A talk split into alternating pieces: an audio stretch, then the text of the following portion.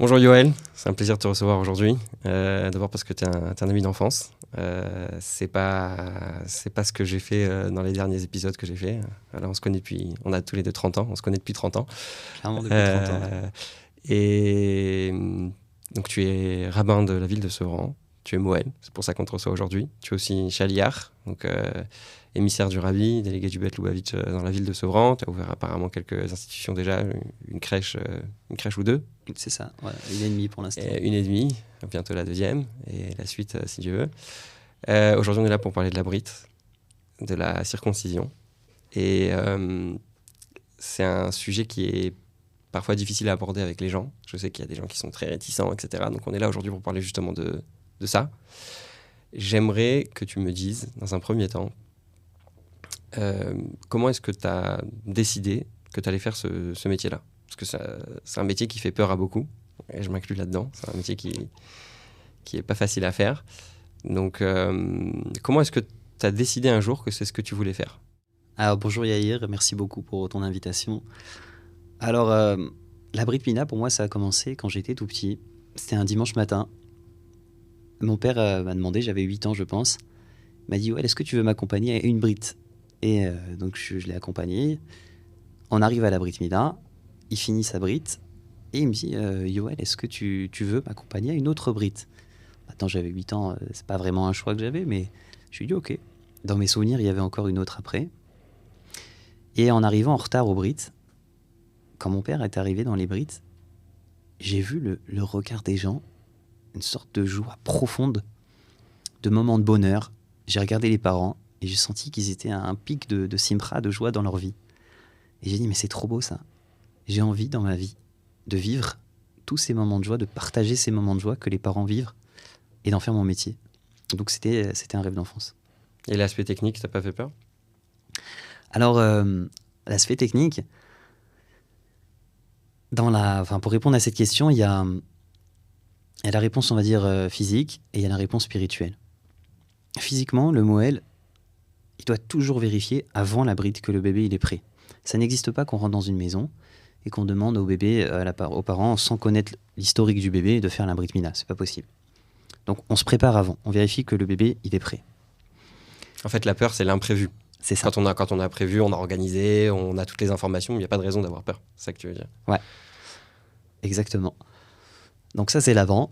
Et pendant la brite, il faut être très, très, très concentré. Il faut être uniquement sur la brite mila. Il y a un Moël qui m'a dit un jour, quand tu fais la brite mila, quand je fais la brite mila, il n'y a plus rien qui existe. Il n'y a que le bébé qui est en face de moi qui est là. Donc quand je fais la brite mila, je suis concentré à 100%. Je laisse rien ni personne me, me déconcentrer. Le... Il y a une histoire comme ça qui m'était arrivée, où j'étais euh, en train de faire une brite mila dans une grande salle. Il y avait beaucoup de monde. Et le, alors tu sais, le, le quand il est assis, il est devant la chaise pardon, du Sandak qui est assis, celui qui porte le bébé. Et juste à côté, il y a la table. En général, la table, elle est toujours collée au Moël pour que le Moël puisse prendre ses affaires et que personne ne passe à cet endroit-là. Et euh, j'avais un, j'avais un, un photographe qui est venu voir et qui se met son appareil photo comme ça entre, entre moi et le bébé et qui se met à prendre des photos avec le flash sur mon visage. Alors, il n'y a rien de pire pour déconcentrer un Moël qui est en train de faire une Brit Mila. Donc, je lui dis une fois, bon, il recule et il recommence. Deux fois, il recule, il recommence. Troisième fois, il se met à me faire une, euh, un sketch devant tout le monde. Laissez-moi faire mon travail. Qu'est-ce que ça veut dire Scandale. Je- Ouais. Un scandale. Comme si que, comme si qu'on peut dire que le, la qualité de photo était plus importante que la sécurité du bébé. Donc, c'est toutes ces choses-là que pendant la Brit Mila, le Moël, il doit gérer. Il doit être concentré à 100% et laisser rien ni personne le déconcentrer. Ça, c'est au moment de la Brit Mila. Ça peut être aussi un enfant, un gosse qui va marcher entre toi et le matériel. Il faut savoir s'arrêter, vous reculez, on va perdre deux minutes, mais au moins la Brit Mila sera bien faite. Il y a la pré-Brit Mila. Le Moël, des fois le Moël il peut être pressé, il doit repartir. Bien prendre le temps, vérifier que le pansement est bien resté en place, qu'il n'a pas bougé, qu'il adhère bien. Donc ça, c'est les choses qu'on fait pour, que, ne pas avoir peur, entre guillemets, vérifier avant, pendant et après. Et après, il y a l'aspect euh, spirituel. Alors, euh, l'aspect spirituel, c'est euh, le, le Baal Shem Tov. Quand le Baal Shem Tov était tout petit, son père l'a quitté. Et son père lui a dit sur son lit de mort N'aie peur de personne et n'aie peur de rien. Atefachet mais ou adam. Parce qu'il y a un Dieu sur terre Et c'est Dieu qui a créé le monde, et c'est Dieu qui surveille le monde à chaque instant. Il faut pas avoir peur. Alors ça, c'est valable dans tout, et particulièrement dans la Brit Mila. Un Moël, il doit avoir confiance en Dieu à 100%. À la fois, on doit faire, on doit être à 100%, on doit être concentré à 100%, vérifier que le bébé est prêt, tout bien faire, prendre son temps. À la fois, il faut cette émouna et ce bitachon, et c'est les deux ensemble qui font que le Moël n'a pas peur. C'est intéressant parce que tout à l'heure, tu disais que on a peur quand il y a, de l'imprévu. Et en fait, la confiance en Dieu, elle te, elle te fait réaliser que tout est prévu. C'est-à-dire qu'il y a, une, y a une préparation en amont. Dieu a fait en sorte que euh, les choses vont bien se passer. Et puis, quand quelqu'un a peur, bah, ça donne encore plus de chances de rater le de rater l'acte euh, de la circoncision. Euh, quelle formation? Combien de temps dure la formation? À, quel, à quel âge tu l'as fait? Comment ça s'est Raconte-toi un petit peu comment ça s'est passé. Alors, moi, j'avais commencé très jeune, dans le sens où, à l'âge de. Je crois que j'avais 15 ans. Bon, déjà tout petit, j'accompagnais mon père au Brit, c'est moi qui lui portais la, grosse mallette de Brit Mila. Et euh, à l'âge de 15 ans, mon père, il m'avait emmené un samedi soir pour retirer un pansement à un bébé. Il me dit. Euh, et donc, t'imagines, là, t'es à la place du papa. Moi, je suis le, fils qui a 15 ans, mon père qui est assis à côté. Et il me dit à l'improviste comme ça euh, Alors, Yoel, voilà, tu, tu attrapes le pansement ici et tu commences à l'enlever. Bon, je l'écoute, il est à côté, j'enlève le premier pansement, rien n'était prévu. Et euh, donc, tu l'avais déjà vu faire ça plusieurs fois. Ouais, je l'avais vu ça plein de fois. Et euh, donc j'avais commencé, on va dire entre guillemets, ma formation. Je l'ai accompagné dans beaucoup de brites. Et à l'âge de 20 ans, quand je suis parti en Israël pour faire ma, ma smicha à Torah Temet, à l'Yeshiva Yerushalayim. Donc, ton diplôme de rabbin. C'est ça. j'ai un ami israélien qui me dit voilà, j'ai trouvé, il y a un formateur de la Brit Mila là-bas. Et mon père m'a dit, il faut que tu apprennes en Israël, il y a des grandes formations. Donc euh, j'ai tout de suite accroché, je suis allé à cette formation. Euh, il y avait une trentaine d'élèves à peu près, on apprenait avec un... Bah, il, s'appelle euh, Ravi Reskel Kain, un grand, grand formateur de Brit Mila qui a formé des centaines, ou si c'est pas des milliers de Moalim. Et je l'ai accompagné, j'ai fait cette formation pendant un an. Alors au début, c'est que de la théorie. À la fin, on passe à la pratique seulement. Il nous accompagne à toutes les brites. L'année d'après, je suis retourné en Israël pour, euh, pour finir ma formation. Et à la fin de cette année-là, il m'a dit euh, Yoel, t'es prêt, tu peux rentrer en France, il faut que tu, que tu démarres la brite maintenant. Et les, premières, euh, les premières circoncisions, tu les, tu les fais accompagner d'un de ton mentor, entre guillemets, de, du formateur, ou tu es, tout de suite, es tout de suite tout seul? Comment ça se passe? Alors, quand j'étais arrivé en France, quand je suis rentré en France, j'étais prêt, donc c'était, je commençais à faire mes brides, mes euh, entièrement seul. Mais quand je faisais ma formation en Israël, le Moël qui nous a appris, il est responsable de nous. Donc il était tout le temps avec nous, à toutes les brides. Il nous accompagnait. D'accord? C'est des brides à lui. C'est lui qui nous emmenait à ses brides. C'est nous qui faisions les brides. Mais il était à côté de nous. Euh, il va nous donner des pansements. Il va nous faire des petites choses qui vont nous faciliter dans les débuts. Et puis rien que sa présence, c'est rassurant. Et donc, il y a un moment, il te dit euh, c'est bon, fin de la formation, euh, tu peux y aller. Combien de temps en tout, la formation? Bah, Moi, en réalité, la formation, elle a commencé depuis tout petit. Mais par ce mot-là, je dirais sur deux ans. Ah ouais, deux ans en tout de, de, A à Z. Ah, c'est énorme. Après, encore une fois, la, la brite, on en apprend tous les jours, on se, on se perfectionne toute la vie. Moi, j'ai parlé une fois avec un, avec un Moël Vatique, un, vieux Moël qui, qui, a une très très belle carrière de Mila. Il m'a dit, mais j'en apprends tous les jours, alors qu'il a 50 ans de métier. comment se passe la, la première, euh, ou les peut-être les premières circoncisions? Euh, Est-ce que tu as quelqu'un qui t'accompagne ou euh, au bout de combien de temps vraiment tu vas tout seul et c'est c'est-à-dire il y a un mois, deux mois, six mois, un an, comment, au bout de combien de temps tu vas pour la première fois tout seul? Est-ce qu'il y a une période où tu es en médecine? J'ai toujours été impressionné par ça. Euh, j'ai fait malheureusement quelques séjours à l'hôpital. J'ai été impressionné par le fait que tu as toujours un médecin avec, euh, avec euh, je sais pas, des fois, il y, a des fois quand ils rentrent dans la visite générale, ils sont 15, tu vois. Tu as les, le médecin, les, comment on appelle ça, les internes, les étudiants de première année, deuxième année, enfin, peut-être que je me trompe, mais en tout cas, ils sont toujours beaucoup. L'infirmière, elle est toujours avec une apprentie, le l'aide-soignant aussi avec une apprentie. Euh, est-ce que ça, ça, ça, ressemble un petit peu à ça? Tu es accompagné par une sorte de tuteur, de, de, de référence quoi, pour, pour commencer? Comment ça, comment ça marche? Alors, cette étape-là, elle est surtout dans la période de formation, où le, le Moël qui nous apprend, il est responsable de nous. Donc, pendant toute cette année-là, il est hors de question qu'on fasse une Brit Mila sans lui à côté. Alors au début, il va intervenir beaucoup, il va être là, il va nous parler, il va nous dire, voilà, fais plus comme ça, fais plus comme ça. Après chaque Brit, il nous prenait, il nous disait, voilà, ça c'était bien, ça c'était un peu moins, il faut que tu te, tu te perfectionnes dans ça. Et euh, Il il a- intervient au milieu s'il y a besoin ou pas? Il n'y a pas besoin d'intervenir au milieu parce que il faut bien comprendre une chose. Quand il te laisse faire la Mila, c'est qu'il sait que tu es capable de la faire. D'accord. Pour moi, personnellement, il n'a jamais, jamais eu besoin d'intervenir. Euh, non, c'était juste voilà, des petites phrases. Tiens, le pansement, il va te tendre le pansement, il va te faire des petites choses qui vont te mettre à l'aise, qui vont te faciliter. Comment se passe la prise de contact? Alors, je t'ai demandé euh, au début du, au début de l'inter, de, de- de- je sais pas comment on appelle ça, un, inter- un interview du podcast. Euh, je t'ai dit est-ce que tu peux éteindre ton portable? Tu m'as dit non, je peux pas rater un appel, c'est hyper important. Euh, comment se passe la prise de contact? Un parent il t'appelle. Alors moi, comme tu sais, j'ai pas encore de garçon, donc j'ai pas, pas eu cette expérience. Ouais, ça va venir. Euh, et puis euh, et- il t'appelle. Qu'est-ce que, quelles sont les premières questions? Et Quelles questions toi tu poses? Tu vois, c'est quoi les questions que tu reçois le plus des parents Tu vois, c'est intéressant. Un appel typique de Brit Mila, comment ça se passe? J'imagine que tu as le discours déjà tout près, euh, tout près dans la tête. Comment ça se passe?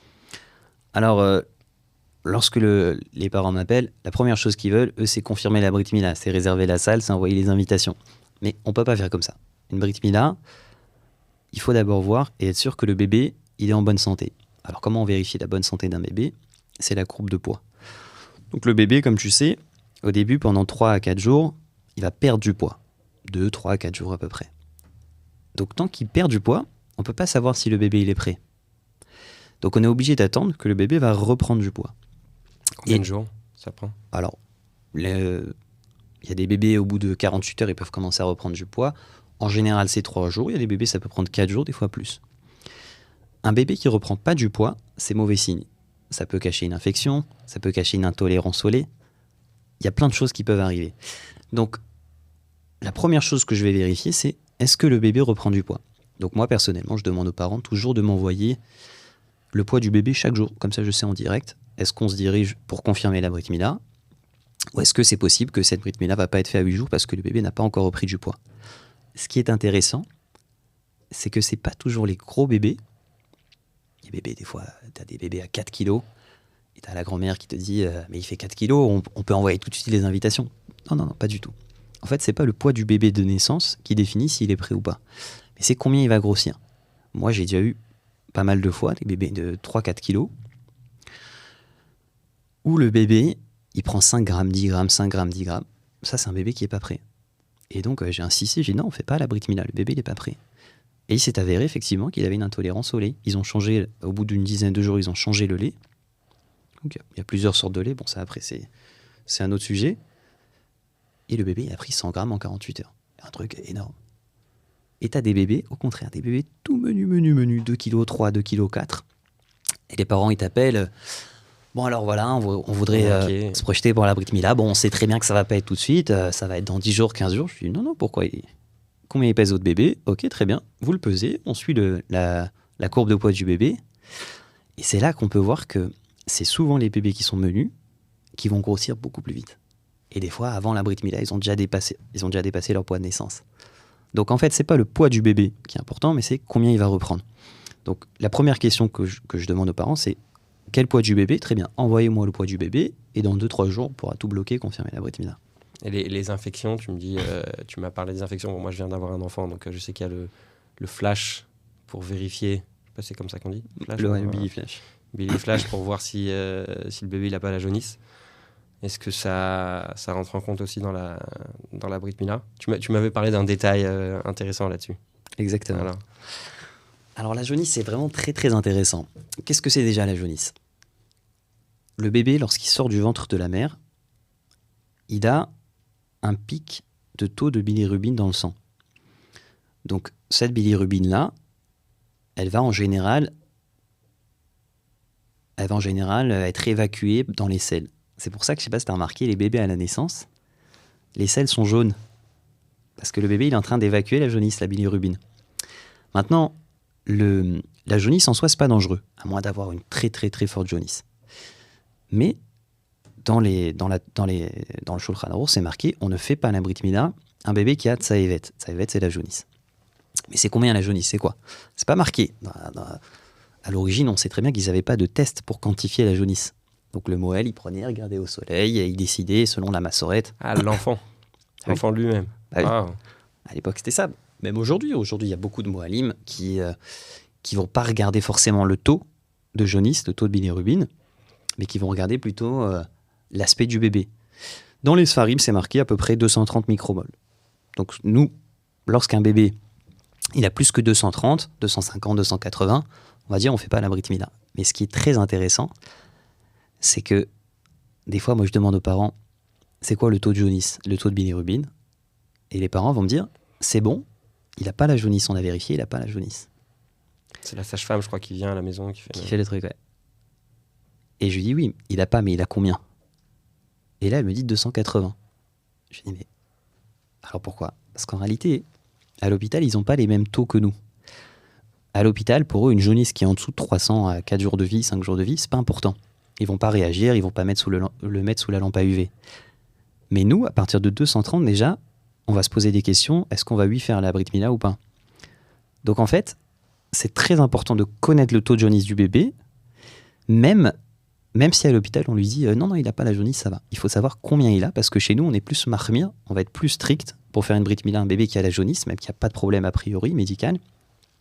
Mais des Chachamim, ils ont dit on fait pas une Brit Mila un bébé qui a la jaunisse. Donc à partir de 230, on va pas le faire, même si à l'hôpital, pour il n'y a aucun problème.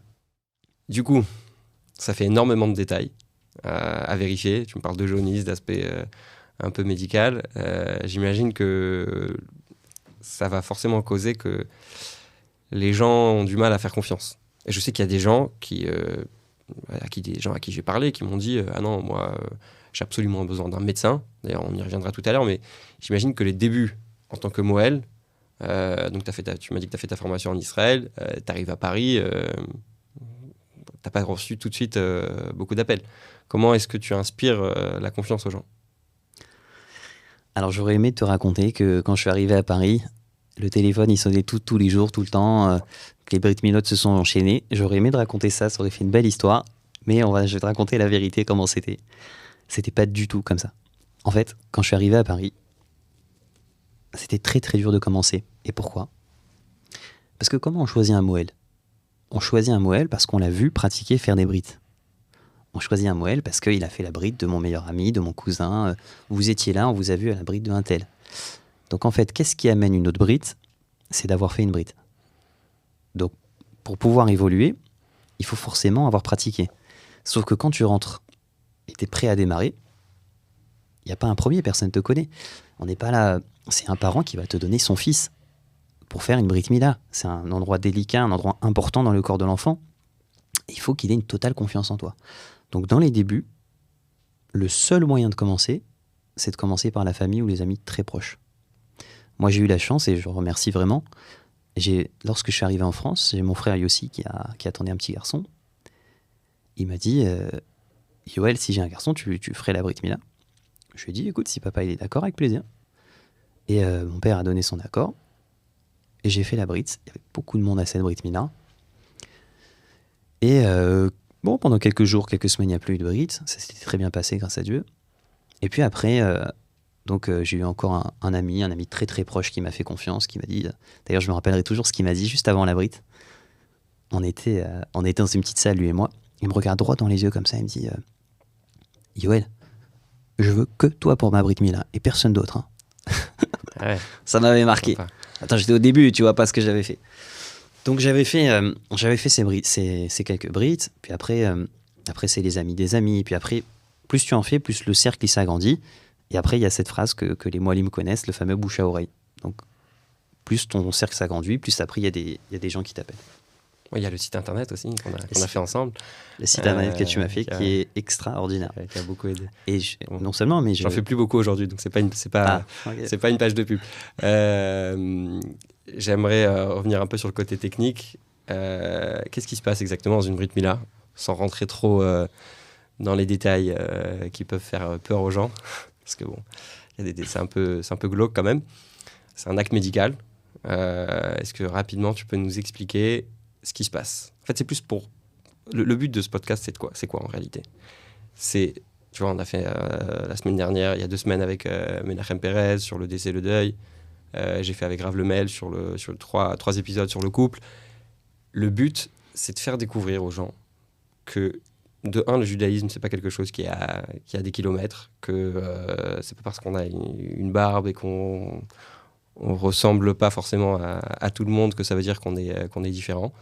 Euh, et de, et de, les, de leur faire sentir que c'est accessible en fait. Tu vois?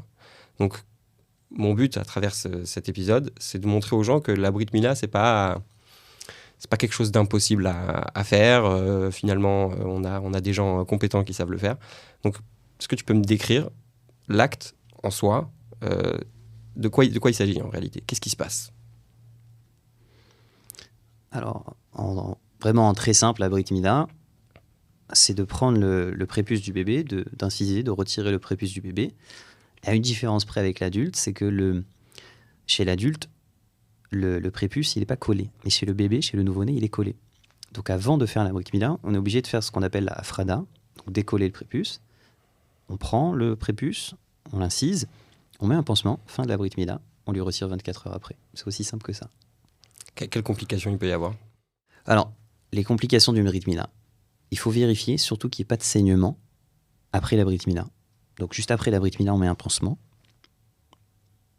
Le moelle, il doit vérifier après que le pansement a bien adhéré, qu'il ne bouge pas et qu'il n'y ait pas de saignement. Ensuite, alors moi, je fais un peu à l'extrême, mais ça me rassure et ça rassure les parents. Je dis aux parents de vérifier le pansement toutes les premières demi-heures, au moins pendant deux heures, et toutes les heures jusqu'au soir. Donc, comme ça, je sais que les parents, ils sont systématiquement en train de vérifier que le pansement n'a pas bougé et qu'il n'y a pas de saignement. Ce qu'il faut savoir, c'est que plus on s'éloigne de la brite, plus la possibilité de saignement euh, elle devient petite. Ça veut dire qu'il y a moins de probabilité de saignement. Donc euh, au début, j'insiste, voilà, vous ouvrez vraiment toutes les demi-heures, après toutes les heures. Un bébé qui n'a pas saigné de toute la journée, c'est quasiment impossible qu'il y ait normalement de saignement pendant la nuit. Donc je dis toujours aux parents, voilà, vous vérifiez toute la journée. Le soir, vous me tenez au courant que le bébé il a bien uriné. Euh, ça, c'est très important après la Brit Mila. Et, euh, et après, c'est bon. Moi, je reviendrai le lendemain. La nuit, vous n'avez pas besoin de vérifier. Juste quand vous lui changez la couche, une ou deux fois pendant la nuit, vous vérifiez. Donc c'est tout. Bien vérifier qu'il n'y ait pas de saignement après la bride, ça c'est une chose qui est très importante. Des fois, le moelle, il est pressé, il doit courir. Il faut prendre quelques minutes pour vérifier que le pansement est bien resté en place. Pourquoi le huitième jour? Est-ce qu'on peut repousser? Est-ce que c'est c'est quelque chose qui est indispensable? Euh, Souvent, les gens ils veulent faire le dimanche, tu vois, pour avoir plus de monde ou euh, un jour férié quand il y en a à proximité euh, du jour de la officielle, on va dire, de la bride. Mais pourquoi, pourquoi spécifiquement le huitième jour? Alors, on fait la Brit Mila le huitième jour parce que c'est marqué Ubayom Hashmini, Mol Bessar Orlato. Donc c'est la Torah qui demande de faire la Brit Mila le huitième jour. On repousse pas un commandement de la Torah. Donc on doit tout faire pour faire la Brit le dimanche. Le, dimanche. On doit tout faire pour faire la Brit Mila le, le huitième jour. Maintenant, donc le fameux dimanche, les parents, ils font une fête. Donc ça les arrange toujours de faire le dimanche. Donc ce qui arrive souvent, c'est est-ce qu'on peut décaler d'un jour ou deux? Bien sûr, non, on reporte pas une Brit Mila. Ah, Des fois, c'est bon, mais j'ai la grand-mère qui doit venir d'Israël. Ça, c'est classique. J'ai de la famille qui prennent les billets d'avion. Est-ce qu'on peut au moins arranger d'un jour parce qu'ils ont le vol, etc. Il faut pas reporter. Il faut bien que les gens comprennent que quand il y avait le Covid, on faisait les Brit Milotes, il n'y avait pas d'invités. Il y avait le papa, la maman, le moelle et la table. C'est tout. Et la famille Hein La famille et les enfants, quoi. Les familles les enfants. S'il y a des enfants. Il n'y a, a pas une raison, j'avais toujours entendu, il y a une, euh, un taux de coagulation maximum ou quelque chose comme ça le huitième jour? Alors ça, c'est extraordinaire. Tu, tu vois, j'avais, même, pardon, même pas prévu de parler de ça, mais euh, c'est très intéressant. En fait, dans la coagulation du bébé, il y a les trois facteurs TP, à plaquettes, la prothrombine, le temps de céphaline activé et les plaquettes. Et en fait, la TP, elle est évolutive chez le nouveau-né. Donc le, le bébé à la naissance, il a 30, 40, 50%, 60%. Et ce qui est intéressant, c'est que le seul jour dans toute la vie d'une personne où la TP, elle va passer de 90 pour le septième jour et 100% le neuvième jour, le seul jour de toute sa vie où il va atteindre les 115% ou 110%, c'est le de huitième jour coagulation. de pour- coagulation. Pour nos amis qui ne comprennent pas tous les, C'est le huitième jour. Donc ça veut dire qu'en réalité, et ça c'est un argument qui fonctionne avec les parents, de dire sachez que si vous maintenez la Brit Mila le huitième jour, votre bébé, c'est pour lui le meilleur jour pour faire cette Brit Mila. Et euh, je me rappelle une histoire aussi comme ça, où il y avait, un, il y avait une famille qui m'avait appelé pour une Brit Mila. Et, euh, et j'ai dit, euh, d'accord, donc quel âge il a le bébé, etc. Et elle me dit, bon, il a trois semaines. Ah, donc c'était un bébé prématuré, ils ont attendu parce qu'ils pensaient qu'on pouvait pas faire la Brit Mila aussitôt. Je dis, ok, quand est-ce qu'on fait la Brit Mila Je leur dis, ne bougez pas, je viens chez vous. Je suis venu chez eux, il est testé la nuit, donc appelé le soir, je suis venu le lendemain. Je fais les tests sur le bébé, je teste la tonicité du bébé, et je leur dis, euh, écoutez, votre bébé, il est prêt. Elle me dit, ah super, alors on fait quand la brite Je leur ai dit, ben tout de suite, ou demain matin, comme vous voulez. Ouais, mais ouais, il faut s'organiser quand même. Il faut s'organiser. Et euh, moi, je dis les choses comment, comment je pense qu'il faut les faire. Après, dans ce cas, je pensais pas qu'ils allaient m'écouter. Tu vois, c'était pas des parents très pratiquants. Je pensais que je l'ai dit parce que le moelle il dit ce qu'il doit dire. Après, si les parents, les parents, ils font ce qu'ils veulent. Et euh, donc, évidemment, ils m'ont pas dit on fait la brite tout de suite. Ils m'ont dit on vous rappelle, on vous appelle dans une heure. Je suis reparti. Pour moi, la brite elle allait dans une semaine. Et euh, une heure après, la mère qui m'appelle, on était lundi. Elle me dit on est d'accord de faire la brite demain matin, mardi matin. Donc déjà en semaine, il n'y a pas beaucoup de monde dans une brite mila, les gens travaillent. Donc, mais quand tu préviens pas les gens, tu les pr- préviens la veille, il y a vraiment pas beaucoup de monde à une brite mila. Et ben là, figure-toi qu'à cette brite mila, et je l'ai dit dans- quand j'ai pris la parole pendant cette brite mila, une choule comme tu n'as jamais vu remplie, un mardi matin. Peut-être, je sais pas, peut-être 80, 90, 120 personnes comme ça qui ont été prévenues quelques heures avant. La veille pour le lendemain, quoi. Comme quoi, quand tu fais bien les choses, quand tu fais des choses comme elles doivent, comme elles doivent être, Kadosh Baruch Hu, il paye, il rembourse. Incroyable. Euh, J'ai parlé tout à l'heure du choix de certaines personnes de prendre un docteur. C'est mieux, un docteur Bon, Ton père, il est docteur. Donc je sais que ton père, ton oncle, euh, la famille Altabé, on sait qu'il y a beaucoup de, de moelles dans, dans ta famille.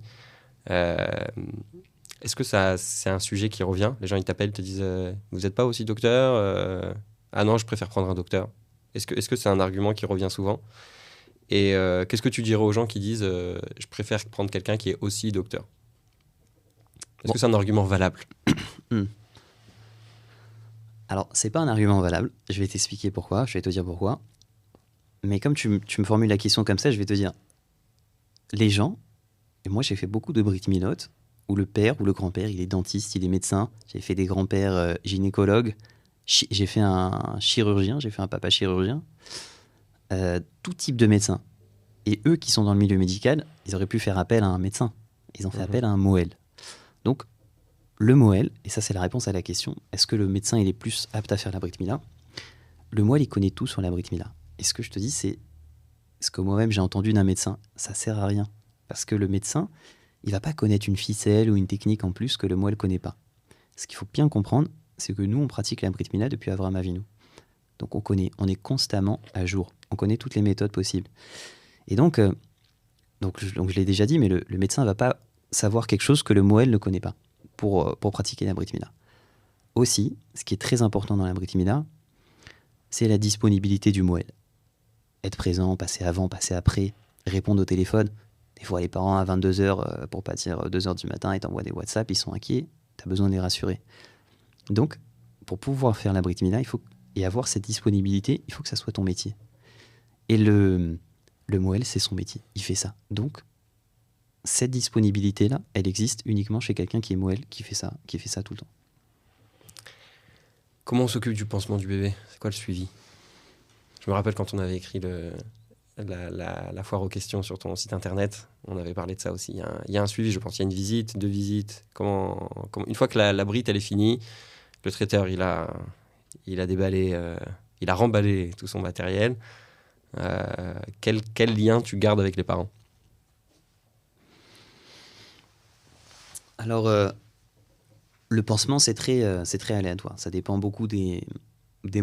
C'est très personnel en réalité, un pansement. Il y a des moalim qui vont retirer le pansement une heure après. Il y a des moalim qui vont retirer 48 heures après. Moi, personnellement, je le retire le lendemain. C'est moi qui reviens à la maison. Donc, euh, je dis toujours aux parents voilà, vous, vous faites de la surveillance la journée. Le lendemain, c'est moi qui reviendrai pour le retirer. Euh, c'est la méthode qui me convient, mais il faut savoir que vraiment, c'est c'est très aléatoire. Chacun, il a son confort avec son, son pansement. C'est très personnel. Voilà. Et tu le suivis avec les parents du coup? Tu envoies des, des photos pour voir comment c'est fait ou tu repasses à la maison? Alors je repasse le lendemain, mais la journée, moi ce que je demande aux parents c'est de vérifier qu'il n'y ait pas de saignement. Ils doivent vérifier qu'il n'y ait pas de saignement. Comme je l'ai dit tout à l'heure, voilà, plus les heures passent, plus la, probabilité est petite qu'il y ait un saignement. Surveiller que le bébé ait fait pipi, très important dans la journée. Et le après, c'est tout. Le lende- la nuit, il dort avec son pansement, donc il est en sécurité. Et le lendemain, je repasse euh, fin de matinée, début d'après-midi, retirer le pansement. Bon, aussi simple que ça. D'accord. En euh, en combien de temps le bébé est soigné? Alors, l'avantage de faire un abrit milah à 8 jours, et ça c'est un bon argument aussi, quand des fois les gens, euh, ils me demandent, euh, je veux faire un abrit euh, à un mois ou à deux mois, je veux attendre, il est trop petit. L'avantage quand on fait l'abrit milah à 8 jours, c'est que le bébé va cicatriser très très vite. Le saignement n'est pas très important, on n'a pas besoin de faire de point de suture, on va vraiment juste poser un pansement, 24 heures après on va le retirer, un micro-saignement, on va comprimer une ou deux minutes, ça sera terminé. Donc le, ça, c'est l'intérêt de faire la vraiment à 8 jours, dans le sens où le bébé va cicatriser très vite. Après, pour, le, pour l'après-Brit, ça dépend des mots à Lim. Ce qui est important, c'est de mettre un corps gras sur la zone de la. On peut utiliser euh, de l'huile d'amande douce, du tuile gras, euh, de la pommade de vaseline, c'est très aléatoire. Chaque moelle, il a sa méthode. Moi, j'utilise euh, l'éosine, mais vraiment, c'est toutes les méthodes sont bonnes. Quelles sont les difficultés du métier? C'est quoi, c'est quoi les, les aspects les plus euh, durs dans ce que tu fais? Alors, euh, les aspects les plus durs de la Brit Mila. Ce qu'il faut savoir, c'est que la Brit Mila, c'est un plaisir. Donc, on- c'est vrai qu'on emploie des fois le mot dur quand c'est euh, quand c'est quelque chose qu'on n'aime pas faire. Moi, il y a une histoire qui m'était arrivée quand j'étais à Temet, et j'adore la raconter. Et j'avais un coiffeur en bas de la yeshiva, euh, et on a, j'allais chez lui donc pour me couper les cheveux, et un jour il a fermé quand est venu euh, après l'Akba Omer, après la période du Homer, donc je suis allé euh, chez le concurrent qui était un peu plus loin, parce que lui avait fermé. Et à ma grande surprise, c'est quelque chose qui existe qu'en Israël, ça, celui qui avait fermé s'est mis à travailler chez le concurrent. Donc en fait, il a embauché. Non seulement il a embauché, mais il lui donnait des conseils comment travailler. Et il lui a dit un conseil que je me rappellerai toute ma vie. Il a dit, Habibi, quand tu fais un travail, tu dois aimer ce que tu fais. Parce que les gens, ils le ressentent. Quand tu fais quelque chose parce que tu es obligé ou pour gagner ta vie, les gens, ils t'apprécient pas. Mais je sais pas si tu vois la, la forme. L'autre, Euh, Un passionné, les gens ils aiment aller chez quelqu'un qui est, qui est passionné par ce qu'il fait. Exactement. Donc ça, c'est le, c'est l'essentiel. Donc, bien sûr qu'il y a des difficultés dans la Brit Mila, mais merci HM qu'on fait quelque chose qu'on aime, quelque chose qui est un beau métier. C'est quoi les difficultés de la Brit? Alors, euh, déjà, c'est la marche le Shabbat. Quand tu peux marcher des fois une demi-heure, une heure, deux heures. Je crois que le plus que j'ai dû marcher pour faire une Brit Mila, c'était trois heures. Il y a aussi euh, le dimanche, quand le dimanche matin, il y a des brites. Alors, euh, tu peux pas être avec tes enfants, les enfants, ils sont seuls. Ça, c'est aussi un problème. Des fois, tu fais des brites un peu loin. Des fois, tu dois dormir là-bas. Et euh, le problème des vacances. Alors, il y a une histoire que, que je comptais pas raconter. Mais euh, ma femme, elle m'a dit justement, tu vas la raconter, cette histoire. Et c'est. euh, avec, avec mon épouse, on avait décidé de partir de dimanche après-midi à mardi. Partir que nous, sans les enfants. Et euh, moi, j'avais pris le billet exprès l'après-midi. puis Je me dis, comme ça, s'il y a des briques le dimanche matin, je peux les faire. Et je dis à ma femme, euh, écoute, euh, la veille du départ, je lui dis, euh, j'ai eu deux appels de Brit Mila pour dimanche matin, il faut que je les fasse. Donc c'est bon, ça va le faire. Euh, Il y en a une à 9h, une à 10h30, le vol il est à 13h, il n'y aura pas de problème. Et j'ai bien briefé les parents, ai dit surtout, voilà, 9h on fait la brite, toi 10h30 on fait la brite, comme ça je peux partir après. Je fais la première brite, je vais à la deuxième, et euh, la deuxième elle a du retard. Le papa il traîne, un quart d'heure, une demi-heure, trois quarts d'heure, une heure. Qu'est-ce que je peux faire dans cette situation-là? Est-ce que je vais partir Je vais dire, bon bah écoutez, je vous laisse. Tu peux pas laisser euh, une salle avec des invités, leur dire débrouillez-vous. Donc je suis resté, évidemment, j'ai fait la Brit Mila, et t'as compris la fin de l'histoire. Je suis arrivé en retard à l'aéroport, on a raté l'avion. Les vacances, c'est le gros problème du Moël, parce que on sait jamais comment le mois il va être rempli, comment la semaine elle va être remplie à l'avance. Donc tu peux jamais te projeter et dire voilà, je vais m'absenter de telle date à telle date. Le Surtout les matinées en fait. surtout. L'après-midi, après, tu peux déplacer un rendez-vous, tu peux. C'est-à-dire quand tu prends des rendez-vous euh, à la mairie ou euh, chez le docteur ou quoi que ce soit, c'est toujours l'après-midi. Quoi. Tu Ah, prendre, systématiquement. euh, ouais. C'est impossible. Quand quelqu'un me dit viens, on se voit le matin, euh, je, peux te dire 4 jours à l'avance. Je peux pas te dire 10 jours à l'avance, c'est pas possible. ça quand je t'ai appelé, il y a- tu sais quoi, il y a trois jours, on a fixé. Ouais. Tu m'as dit, euh, je t'ai dit vendredi. Je t'ai dit, t'es sûr? Euh. Bon. Non, c'est ça. euh, Et, mais- mais enfin, tout ça pour dire que le, le, le- les vacances, c'est très difficile. Le plus dur, c'est le mois d'août. Parce que le mois d'août, en général, le mois d'août, il est un peu plus chargé que les autres mois de l'année. Donc, on a, on, a, on a du mal un peu à s'absenter. Moi, dans mon cas, ce que je fais euh, en général, c'est que je j'essaie de trouver un endroit qui est à côté de vacances, qui est à côté d'une gare ou à côté d'un aéroport. Comme ça, tu vois, je peux à la fois continuer les brides, à la fois être avec ma famille. Mais après, c'est sûr qu'il y a des moments où il faut se dire, voilà, je m'absente tant et tant de jours, et tant pis, je ne serai pas présent pour les brides. Euh, J'aimerais revenir un petit peu sur euh, où est-ce qu'on voit la circoncision pour la première fois dans la Torah et, et quelle en est la signification? Alors tout a commencé avec Abraham. Hachem lui a dit Italech lefanaï veyetamim. Fais la Brit Mila pour être entier. Alors c'est intéressant, parce que la Brit Mila, on retire quelque chose. Mais Hachem, la Torah, Hachem va appeler justement l'homme Tamim, entier, quand il va faire la Brit Mila. Donc Abraham, il fait la Brit Mila à l'âge de 99 ans, il n'est pas tout jeune. Il fait la Brit Mila torquédée à, à Ishmaël, et en même temps à Ishmaël, qui est âgé de 13 ans. Et euh, un an après, il va voir son petit garçon, Yitzhak, et il va lui faire la Brit Mila. Et Hachem lui dit, à partir de maintenant, tous les bébés, Bayom Hashmini, Bessar Orlato, on fera la brite au huitième jour. Alors, euh, il y a un sujet que- qu'on est obligé d'aborder, je pense, dans, dans- Dans la signification. dans la signification, c'est que Yitzhak, il a fait la brite à 8 jours. Ishmael, il a fait la brite Mila à 13 ans. C'est lequel qui a le plus de mérite? Est-ce que c'est celui qui a fait bébé? Ou est-ce que c'est plutôt celui qui a fait à 13 ans? Étant conscient. étant conscient. Ouais. Moi, si on m'avait posé la question, j'aurais dit Ishmaël. Parce que euh, il faut le faire quand même à 13 ans, tu t'assois, tu, tu- tu acceptes, tu, tu te laisses faire, quoi. Tu donnes ton accord. Mais un bébé, il n'a pas, de- il a pas de conscience. Il peut pas dire je veux, je veux pas. Alors, euh, comment ça se fait que c'est en, en réalité le peuple juif va venir justement d'Yitzhak et pas de Ishmaël? C'est d'ailleurs la question d'Avram. Avram, il dit euh, Lou Ishmael, il dit pour moi, c'est Ishmael, la perfection, j'ai pas besoin d'Yitzhak. Mais en fait, Hachem, il veut nous enseigner ici que la force du judaïsme, c'est justement de faire les choses parce que Dieu l'a demandé sans chercher à comprendre.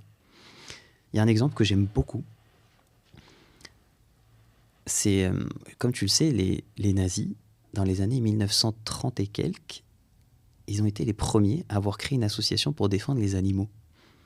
Pour pas qu'on égorge les animaux, pour pas qu'on maltraite les chiens, les chats, etc. Et ces mêmes nazis, c'est eux qui ont tué 6 millions de juifs, qui les ont mis dans des chambres à gaz, qui les ont brûlés, qui les ont, tiré des balles, massacrés. Mais comment est-ce qu'on peut maltraiter des hommes et, euh, et créer une association pour défendre les animaux? Comment ça va ensemble? Seulement, quand c'est l'homme qui réfléchit, l'homme, il peut arriver à ses conclusions. Donc le nazi, il est arrivé à la conclusion que la vie d'un juif, ça valait moins qu'un chat. Donc c'est pour ça qu'il se permet de faire ça. Mais chez nous, les juifs, la réflexion, c'est la Torah. On a un code à suivre. En l'occurrence, dans la Torah, c'est marqué l'autir tsar, tu tues pas, tu ne tueras pas, point final.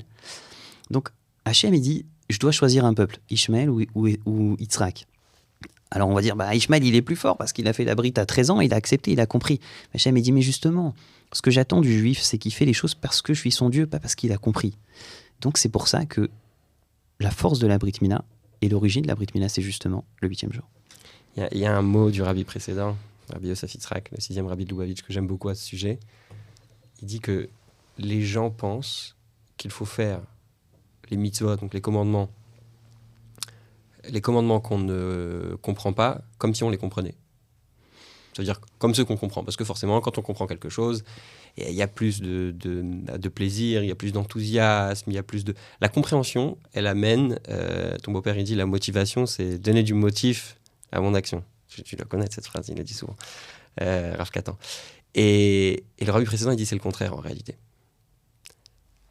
Les mitzvot qu'on comprend, et donc qui nous amènent cette satisfaction, ce plaisir, cet enthousiasme, on doit les faire comme si on ne les comprenait pas. Pourquoi? Parce que toutes celles qu'on ne comprend pas, en réalité, pourquoi on les fait? Juste parce que Dieu nous a demandé. Et des fois, quand on comprend, finalement, si on ne fait euh, telle et telle euh, mitzvah parce qu'on l'a compris finalement, alors en fait on le fait pour nous. On va enlever quelque part Dieu de, de- l'image parce que finalement c'est parce qu'on comprend et si on comprenait pas on l'aurait pas fait donc finalement on le fait pour nous et pas pour Dieu. Donc il y, a- aussi cette idée de euh, pour qui tu le fais? Est-ce que tu le fais pour te satisfaire personnellement? Alors bien sûr on doit trouver aussi un plaisir dans les mitzvot, on doit trouver aussi un, euh, certain accomplissement. Euh, On n'a pas dit que c'était interdit. Euh, dit même que toute raison qu'on peut trouver au mitzvot, il faut, le, il faut les trouver et, et c'est important, ça, ça encourage. Mais il faut jamais oublier cet aspect divin, parce que finalement la religion c'est ça. Euh, le, judaïsme c'est le fait d'avoir un lien avec Dieu. Et si le lien avec Dieu euh, il est remplacé par le lien avec moi-même et avec mon intellect, alors euh, qu'est-ce qu'on a gagné? Il faut s'attacher à quelque chose qui nous dépasse. C'est ça qui va finalement euh, nous transcender. Euh, pourquoi est-ce qu'il n'y a pas de, de Brit Mila pour les filles? La Brita, je sais pas, il n'y a pas de, de, tekes, il n'y a pas de cérémonie qui est fait pour, euh, pour les filles. Qu'est-ce qui explique ça? Alors, il y a la, la Gemara dans, dans Avodazara, elle écrit Isha Keman Demaïla Damia. La femme, c'est comme si qu'elle était née déjà circoncis. Alors, c'est quoi C'est quoi l'explication? C'est la phrase de la Gemara. Ça veut dire que la femme, elle n'a pas besoin de passer par une marque dans son corps ou une souffrance dans son corps pour pouvoir créer le lien et le pacte avec Abraham et Hachem. Parce qu'elle, elle est naturellement, naturellement associée à Hachem. C'est la même raison, c'est à peu près la même raison pour laquelle la femme ne met pas la kippa.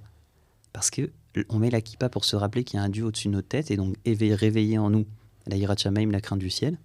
Mais la femme, elle a naturellement cette crainte de Dieu. Donc elle est naturellement circoncis, elle n'a pas besoin de passer cette étape. C'est intéressant parce que j'avais lu une fois, pas dans un livre euh, euh, de la Torah, un livre, euh, un livre profane, j'avais lu que on voit ça chez les hommes et les femmes de façon générale. Que les hommes ont plus euh, euh, tendance à aimer tout ce qui est uniforme, tout ce qui est, euh, tu sais, le costume. Bien sûr, il y a des femmes aujourd'hui qui mettent des, des- enfin depuis toujours, j'imagine qu'il y a eu des sortes de vestes et des chemises pour les femmes. Mais il n'y a pas ce, côté de, conformité, tu vois. La, majorité des hommes, en général, après il y a de tout, chacun fait ce qu'il veut, c'est pas le sujet, mais je parle de, façon générale, un homme ne va pas mettre un, des habits qui sont de toutes les couleurs, euh, qui sont un peu euh, flash, etc. Et c'est quelque chose qu'on retrouve chez les femmes. Parce qu'il y a, y a un besoin chez l'homme de se, de se conformer, de montrer qu'il appartient à tel, et tel, euh, à tel et tel code, etc. Et c'est quelque chose que, que les femmes, euh, que les femmes ont, beaucoup moins. Tu vois, il y, y a aussi le côté euh, social qui est, beaucoup plus, euh, qui est beaucoup plus présent chez les femmes. Euh, pourquoi le huitième jour? Tout à l'heure, on a parlé du huitième jour dans le, sens technique, la coagulation, etc. Mais l'aspect spirituel du huitième jour, c'est quoi? Alors, euh, il y a plusieurs réponses, mais celle, que je vais citer, c'est celle du Likuté Torah, justement, dont tu parlais tout à l'heure. Tout à l'heure, on a parlé du fait que la Brit Mila, elle doit être faite justement de manière irrationnelle. Montrer à Dieu que on cherche pas à comprendre. Alors, il le Likuté Torah, le monde qui représente justement la nature, les règles de la nature, il a été créé avec le chiffre 7. 7 jours, 7 sphirotes. Alors qu'est-ce qu'on fait nous? Comme on veut faire un lien avec Hachem, on montrer qu'on est au-dessus de la nature, au-dessus du rationnel, qu'est-ce qu'on fait? On choisit de faire la Brit Mila justement le huitième jour, pour montrer qu'on est au-delà du rationnel. Ok, on va finir sur une note un peu plus euh, détendue. Euh, c'est quoi ton histoire la plus incroyable dans le domaine de la Whit Mila C'est quoi l'expérience que, euh, je, l'ai dit avec Menachem, il y a eu un avant et un après. Tu vois, tu peux dire waouh. Quand j'ai vécu ça, ça a changé ma, ça a changé ma conception de la Brit. Est-ce que tu as eu une histoire comme ça? J'ai des histoires comme ça que, qui m'ont vraiment marqué, qui m'ont changé même. Euh, je peux pas raconter, rentrer trop dans les détails des histoires parce qu'il y, y a une certaine confidentialité envers les parents, de pas des parents qui vont se reconnaître dans l'histoire, euh, où des gens vont reconnaître les parents. Mais ce que je peux raconter, c'est que le lien entre toutes les belles histoires que j'ai vécues, et j'espère en vivre euh, encore davantage, c'est qu'il y avait toujours un problème pour faire la Brit Mila. Par exemple, euh, les parents ne voulaient pas, un papa ne voulait pas, une maman ne voulait pas, ou bien ils voulaient pas faire le huitième jour, ou bien ils voulaient faire faites la Brit Mila, mais sans le sans le l'aspect religieux. Ça, ça m'arrivait plein de fois. Et grâce à Dieu, Ça veut dire quoi sans l'aspect religieux Faites juste la Brit Mila. Ah, D'accord, pas de bénédiction, pas Ah. de qui-douche, pas de. D'accord. Et tu le fais Et bah là, en fait, à l'intérieur de moi, j'ai, j'ai- je, suis, je suis interrogé entre le fait, euh, la Brit Mila, euh, il faut faire la Brit. Euh, Est-ce que c'est important si on met le talit ou pas pendant la Brit Mila Est-ce que c'est important si on récite tout le texte avant? Donc c'était toutes ces choses-là qui... Il fallait faire la Brit, mais c'était gênant. Et le point commun entre toutes ces histoires-là, c'est que Baruch Hashem, on a toujours fait les Brites à temps et Kadat Vekadin comme il faut le faire euh, selon la halakha. Le mot de la fin. Le mot de la fin est arrivé. Euh, Est-ce que tu as un message à transmettre aux parents ou aux enfants qui ont grandi, à tous les enfants à qui tu as fait euh, la, la brite? Est-ce qu'il y a un message que tu voulais transmettre? Alors, euh, je voudrais remercier sincèrement tous les parents qui m'ont fait confiance pour faire la brique de leurs enfants. Remercier les parents qui continuent à me faire confiance. Et remercier Hachem qui me donne le mérite de faire cette, euh, cette grande mission qui est de rapprocher les gens à l'alliance d'Abraham. Et je demande à Hachem qu'il me laisse ce route encore de très longues années, euh, que je puisse continuer, si Dieu veut, jusqu'à l'avenue du veut. Amen, amen. En tout cas, merci à toi pour ta présence et merci pour toutes ces, toutes ces belles réponses à ces questions que j'avais j'avais moi aussi. À très bientôt. Merci à toi, merci pour ton invitation de bonne nouvelle.